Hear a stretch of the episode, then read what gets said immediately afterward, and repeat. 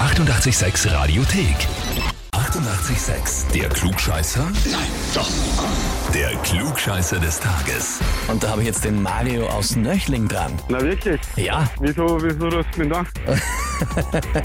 weil mir die Maria, deine Arbeitskollegin, eine E-Mail geschrieben hat. Meine Arbeitskollegin, die Maria. Das ist eine interessante Geschichte. Was hat's da nicht drin? Sie hat mir geschrieben, ich möchte den Mario zum Klugscheißer des Tages anmelden, weil er immer glaubt, alles zu wissen und mich danach auch noch belehren möchte. Selbst vor Kunden würde ich mich freuen, wenn Profis meinen Arbeitskollegen mal richtig testen.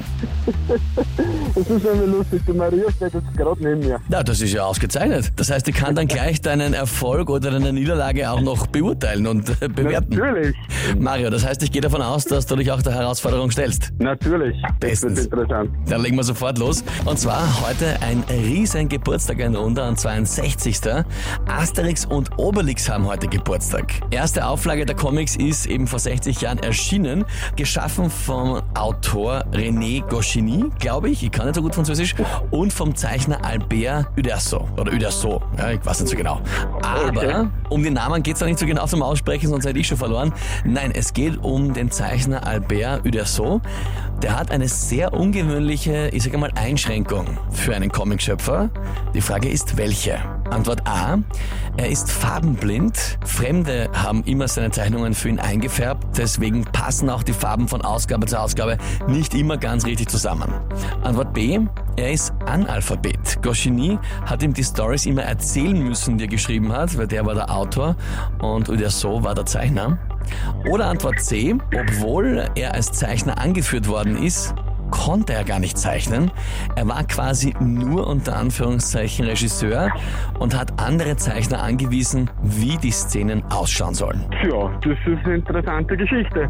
Aber ich würde mal sagen, er war formblind. Als formblinder Comic zeichnen, das ist optimal. Das ist so komisch, dass es wahrscheinlich richtig ist. Lieber Mario, ja, schau mal ins Gesicht von der Maria, die jetzt neben dir steht. Sie grinst. Sie grinst. Mhm. Aber ich glaube, das Lachen ist ja gerade vergangen. Das Lachen wird dir jetzt vergehen, weil du hast vollkommen recht. Ja! hey Maria, ich kriege eine Hefe. Absolut richtig, du bekommst den Titel Klugscheißer des Tages, bekommst die Urkunde und natürlich das Klugscheißerhefel. Jawohl, sehr cool. Jetzt gib mal kurz die Maria dazu. Was? Maria? Hallo? Maria, was sagst du? Er hat's geschafft. Ja, er hat eh verdient. also, ich bin ein gescheiter Klugscheißer. Absolut und in Zukunft wird er dir das mit Heferl und Urkunde auch jeden Tag wahrscheinlich in, unter die Nase reiben. Ja, das wird mich freuen.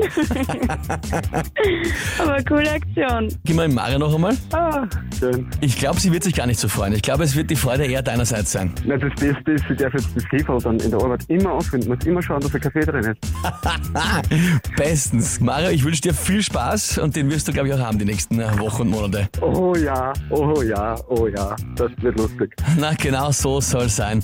Und wie ist es bei euch? Habt ihr auch wen, wo ihr sagt, das wäre der ideale Kandidat für den Klugscheißer des Tages? Anmelden, Radio 886. Die 88,6 Radiothek. Jederzeit abrufbar auf radio886.at. 88,6. Eighty-eight, sex.